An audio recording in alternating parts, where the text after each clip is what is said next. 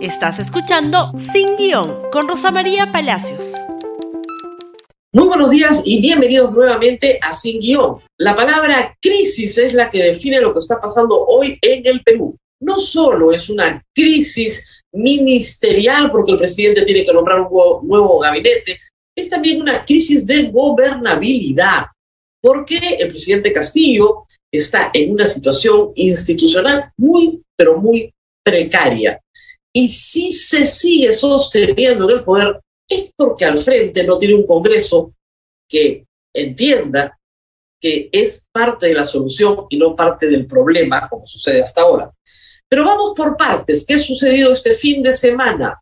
El señor eh, Valer, Héctor Valer, renuncia el día sábado de una manera guachafona y pintoresca. Trata de decir que no lo ha sacado el presidente, sino que se ha ido por las circunstancias en las que ha sido ametrallado por los medios de comunicación. Escuchemos un pedazo de este patético discurso.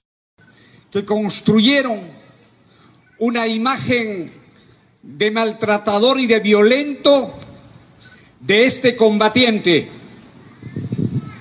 Han herido a un premier y por eso se retira a sus cuarteles para curar sus heridas y volver cuando el pueblo así quiera. Y he presentado una carta de puesta a disposición ante el señor presidente de la República. Y yo reconozco mi derrota, pero mi derrota a través de portadas de periódicos construidos sobre hechos falsos. Ojalá así reconocieran su derrota aquellos que perdieron en la segunda vuelta electoral y que hasta ahora dicen que el presidente de la República es comunista. Cuando yo acepté el premierato, acepté con la única idea de consensuar, pero al día siguiente de mi nominación apareció una supuesta íntegra en una comisaría un expediente judicial supuestamente cierto. A esta altura puedo decir que es expediente falso. Me retiro a mis cuarteles, pero vendrán otros a seguir combatiendo la injusticia social en el Perú. Si el presidente de la República fue capaz de nombrar a Valer como primer ministro, ¿qué nos hace creer que durante este fin de semana y hoy y tal vez mañana pueda llegar a una conclusión mejor. Ese es el temor que en este momento todos tenemos. Si el presidente de la República quiere salir adelante de la penosa situación en la que está, tiene que empezar por buscar a una persona que sea autónoma de él y que tenga plenos poderes para nombrar su propio gabinete y gobernar, dejando al presidente en las funciones de jefe de Estado y asumiendo las de jefe de gobierno. ¿Es eso posible? Pues para Mirta Vázquez fue imposible. Escuchemos lo que dijo, recordemos lo que dijo a RPP la semana pasada sobre este famoso gabinete en la sombra. En realidad, expresar mi preocupación por el entorno de asesores que tiene, que muchas veces eh, hacen que él eh, cometa este tipo de errores, ¿no? En lugar de visibilizar lo que es cierto, lo que ha ocurrido, pues toman estas decisiones tan equivocadas de no, mejor publiquemos una cosa diferente. Yo en verdad lamento eso, ¿no? Bueno, él tiene un equipo de asesores. Yo el día de hoy además se lo dije abiertamente que eh, él debiera reconsiderar el tema de eh, quién es el entorno más cercano, porque ustedes han visto que varias veces se cometen muchos errores en el gobierno y yo sí siento que esa es una responsabilidad de quien a él eh, lo asesora, está en, contacto directo, ¿no? Y tiene todo un conjunto de personas que estos últimos días además eh, han provocado una crisis innecesaria de gobernabilidad, eh, están acusándose unos a otros, se han sacado denuncias bueno, a mí eso sí me preocupa. mm, atribuyo a que debe ser este entorno porque muchas veces nosotros conversamos, los propios ministros, con el presidente, vemos que tiene otras posturas y de pronto eh, cambia de posición y, y, eso debe ser porque conversa con alguien, ¿no? Entonces, sí, yo siempre he encontrado un problema en la gente que lo rodea, ¿no? Mirta Vázquez también ha señalado en otras entrevistas que el presidente prácticamente no despachaba con ella, que conseguir para la primera ministra una cita con el presidente para discutir temas de Estado era muy difícil, porque su entorno le tenía otra agenda, le tenía viajes, le tenía reuniones, el presidente se reúne casi con todo lo que pasa por la puerta, pero no con sus ministros, no despacha con ellos, no a la velocidad que necesitan. Guillén renunció después de 15 días de no ser recibido por el presidente de la República. Y algunos ministros se los hace viajar por el presidente, pero no hablan de nada que tenga que ver con las preocupaciones de sus ministros respecto a la gestión de los servicios de su sector. ¿Eso va a cambiar o no va a cambiar? Porque si no cambia, el presidente de la República está metido en el mismo problema. Han salido este fin de semana, sobre todo ayer en Latina, Beder, otros este, diciendo que no, que ellos no tienen nada que ver, que las decisiones se toman en otro lugar. Pero a la hora de que explican cuáles son sus funciones, por supuesto que están tomando decisiones. Decisiones que no deberían tomar ellos, sino los ministros de Estado. De ahí la frase del gabinete en la sombra. Carlos Jaico, también renunciante, secretario de la presidencia de la República, señaló esto a El Comercio. El gobierno del Castillo, como está ahora, es insostenible Pienso que sí. Es insostenible porque no tiene visión de país, le falta visión de país. ¿Cuál debe ser la solución? Yo pienso por una cuestión de dignidad, de estabilidad y gobernabilidad para el Perú, el señor Pedro Castillo debería renunciar, porque ha probado que no está apto para el cargo. No solamente no lo está, sino que no hace nada para cambiar esta situación. Por lo menos interesarse más o rodearse de gente profesional capaz. Él ha hecho exactamente lo contrario. Entonces, aquí, si el presidente quiere sostener su mandato, hay dos pedidos. El primer pedido es que nombre un presidente o una presidenta del Consejo de Ministros con poder, con real poder, que ponga al presidente, reitero, las funciones de Estado, recibir embajadores, ¿no es cierto? Hacer una gira por provincias, cortar la cinta, pero quien gobierna es el presidente del Consejo de Ministros, que nombra un gabinete que él diseña, como dice la Constitución, y el presidente acepta, como dice la Constitución, y luego puede negociar con un Congreso que le es hostil para algunas cosas, pero para otras es perfectamente funcional, sobre todo para aquellas que entrañan cierta, como digamos, corrupción en el poder. Entonces, ese es un escenario diferente, pero para eso, los Vivertos, Bevers, etcétera, ya no tienen poder, desaparecen de escena. El presidente se queda con una escolta, punto, no necesita más. Y quien maneja el país es un presidente del Consejo de Ministros, que le reporta al presidente hasta que tenga la confianza del presidente. Esa es la última, la última salida que le queda a Pedro Castillo. No le queda más. ¿Tenemos alguna esperanza de que esto suceda? Es difícil, se ha reunido con más de 30 personas durante el fin de semana. Es difícil de decir, pero reitero, tiene que cambiar a su gabinete de asesores y darle condiciones de gobernabilidad absolutas a quien entre como primer ministro. Eso no parece que vaya a suceder si tomamos en consideración el penoso discurso del viernes pasado por el cual despide a Valer y no lo termina de despedir. Vamos a hacer una pausa para analizar ese discurso y ver si en él encontramos alguna luz al final del túnel para la crisis que estamos viviendo. Es evidente que el presidente Castillo y su equipo ni siquiera revisaron los antecedentes penales y judiciales de Valer. Espero que lo estén haciendo esta hora, de cualquiera que vaya a juramentar como primer ministro. Una modesta oficina de recursos humanos hace un mejor trabajo que el que se hace en el despacho presidencial. Eso está claro. Pero no solo significa la salida de Valer, significa la salida de un ministro del Interior que no da ninguna garantía de lucha contra la corrupción, de un ministro de Defensa que apaña a un golpeador, de un ministro del Ambiente que no puede enfrentar una crisis ambiental dramática porque con la justa ha terminado sus estudios de geografía, una ministra de la mujer que no defiende a las mujeres, a la cual le ha renunciado toda la plana mayor del ministerio. Es decir, el ministro de Transportes no se puede seguir quedando. Vean ustedes los informes que hay, cómo se maneja la cultura del colectivo dentro del MTC. Es la institucionalidad de la informalidad. Muy bien.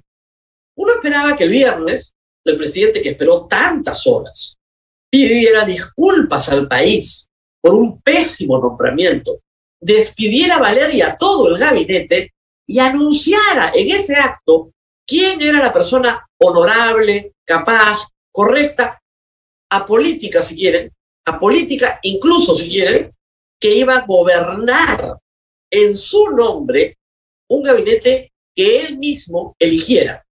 Pues no hizo nada de esto. Y esto fue lo que pasó. Vamos con el primer byte. Por favor, vamos a analizar el discurso del presidente. Los desafíos que enfrenta nuestro país son enormes y requiere de la unidad y el compromiso de todos los peruanos.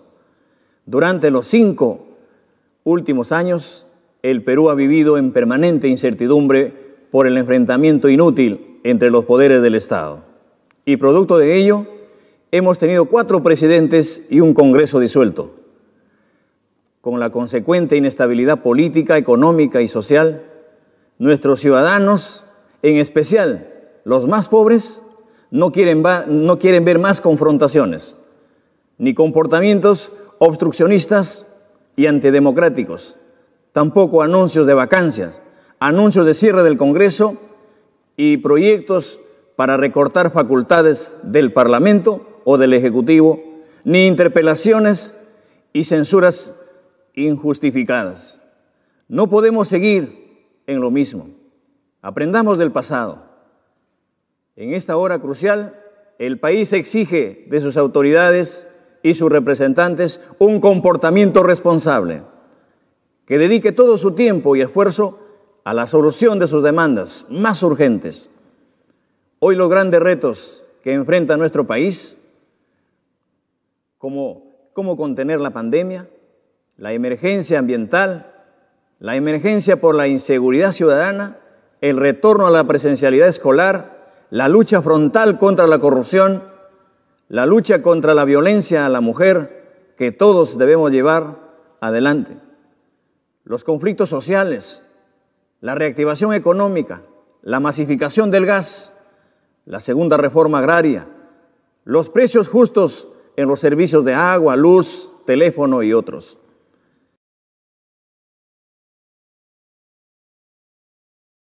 Mire, debe notarse en lo que acabamos de escuchar que el presidente de la República no dice en ningún momento, pero en ningún momento, disculpas al país por haber nombrado a una persona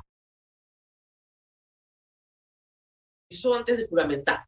Ni una palabra de disculpa. Le echa la culpa al Congreso. Obstruccionista, eh, no, no, podemos tener cuatro presidentes, acá me quieren vacar, me quieren vacar, ¿ya? No, el asunto era él, él tenía que hablar de él. Los pecados del Congreso no lo hacen santo, ese no es el problema. Tiene que entender que el que se equivocó fue él. Nombró un pésimo sustituto en un gabinete que lo que buscaba era que no lo vacaran, lograr tener la bancada de Bermejo apoyándolo en el Congreso para que con 44 leales no lo vaquen. Ese no es el tema. Su obligación es procurarle a los peruanos un buen gabinete. Esa es su obligación. Y esa obligación no la cumplió. Pero siguió. Miren ustedes lo que dice de por qué se va a valer. Por favor, escuchemos. El presidente del Consejo de Ministros solicitó el día de hoy al Congreso de la República exponer la política general del gobierno con la inmediatez que amerita, pues el país no puede esperar más la solución de sus demandas. Sin embargo, el Congreso ha expresado su negativa a este urgente pedido, un pedido postergado para darle solución inmediata en el marco de la democracia. Por ello, he tomado la decisión de recomponer el gabinete ministerial y estos cambios se harán teniendo en cuenta la apertura a las fuerzas políticas, académicas y profesionales del país, ya que más allá de las formas de pensar o de ideologías, debemos apuntar a servir de la mejor manera al peruano de a pie que lucha día a día. En esto el presidente no solamente no se disculpa, sino que agrava su situación porque miente. Dice que el presidente del Consejo de Ministros podría estar en 24 horas listo para exponer la política general de gobierno. Y eso es falso. En toda la historia del Perú jamás, jamás un presidente del Consejo de Ministros se ha presentado en 24 horas al Congreso. Nunca. Hay un plazo establecido en la Constitución, artículo 130, por favor, que alguien le alcance un ejemplar al presidente y que lo lea. Dentro de los 30 primeros días de haber asumido sus funciones, 30 primeros días, el presidente del Consejo de Ministros concurre al Congreso en compañía de los demás ministros, no solo en compañía de los demás ministros, para exponer y debatir la política general del gobierno y las principales medidas que requiere su gestión. Plantea al efecto, o sea, al efecto en el momento del debate, cuestión de confianza. El señor Valer presenta una carta ridícula pidiendo un plazo de 24 horas y dice, hago el efecto cuestión de confianza. No sabe ni plantear una cuestión de confianza. No puedes hacer una cuestión de confianza por el plazo predeterminado que ya está en la Constitución, pues. O sea, ¿qué clase de triquiñuela descabellada es esta? Y el presidente, en lugar de decir, lo tengo que sacar, porque no califica, no da la talla, insulta a las mujeres peruanas su nombramiento, lo que hace es decir, como no lo han querido recibir en el Congreso, yo lo tengo que sacar. Al que viene también tienen que recibirlo en 24 horas, al que viene también lo tienen que recibir en 24 horas entonces porque es urgente, es urgentísimo. No hagan el ridículo los que redactan los mamarrachos que hacen leer al presidente y que no los lea él tampoco, que es el primer responsable de leerlos. Pero miren lo que continúa, por favor. Invoco al Congreso de la República a priorizar los más de 20 proyectos que tienen en su mesa directiva que durante estos últimos meses hemos remitido desde el Ejecutivo. Entre ellos, He referido a la masificación del gas, la creación del Ministerio de Ciencia, Tecnología e Investigación, el conjunto de proyectos anticorrupción y el proyecto que regula adecuadamente la vacancia y la cuestión de confianza. El país exige que sus autoridades demostremos con acciones, más que con palabras, que realmente estamos preocupados en la atención de sus grandes prioridades. Rechazo que algunos exfuncionarios a quienes otorgué toda la confianza para formar parte de mi gobierno, hoy formulen declaraciones irresponsables, alimentando con ello la inestabilidad y la incertidumbre política. Ratifico una vez más ante el pueblo peruano que nuestro compromiso es firme y este compromiso que tengo ante el país será siempre impulsando los cambios que necesitamos para construir un país más justo y más equitativo. Muchas gracias. Tiene que justificar por qué está sacando un ministro en cuatro días y nos habla del proyecto de masificación del gas. Al principio también de la reforma a clases. ¿Qué le pasa al presidente? Reitero, ¿quién le escribe esto? ¿A quién le interesa el proyecto de masificación del gas cuando está sacando un hombre que golpeaba a su esposa y a su hija? Eso es lo que tienes que explicar y sobre eso tienes que pedir perdón. Y sobre eso no dice una palabra. no tengo muchas esperanzas, la verdad, de que nombre a un mejor primer ministro, porque no reconoce sus errores y critica al Congreso y a sus ex funcionarios, que hay que decir algo, en legítima defensa, lo que están tratando no es de traicionarlo, es de salvar su responsabilidad, porque son responsables y están salvando su responsabilidad, llamando la atención sobre lo que está pasando allá adentro, donde los problemas son graves. Son problemas graves de infracción a la Constitución y de delitos. Hablaremos de las salidas en los días que vengan, pero tenemos que esperar el presidente de la República presente a su primer ministro. En la medida en que esta persona, hombre o mujer, sea honorable, tenga competencia técnica y se le entreguen plenos poderes para gobernar el Perú, en esa medida Pedro Castillo permanecerá en el puesto. Si todavía sigue ahí, reitero, es porque tiene un Congreso al frente que es tal para cual, que lo único que quieren es quedarse en su puestito, que no soportarían siquiera la idea de ir a elecciones generales. Nos tenemos que despedir, se nos ha agotado el tiempo, mañana continuamos porque esta crisis es perpetua y múltiple en tantos planos que uno ya no sabe dónde empieza y dónde termina. Nos tenemos que despedir, no olviden de compartir este programa en Facebook, Twitter, Instagram y YouTube. Hasta pronto, hasta mañana. Gracias por escuchar Sin Guión con Rosa María Palacios. Suscríbete para que disfrutes más contenidos.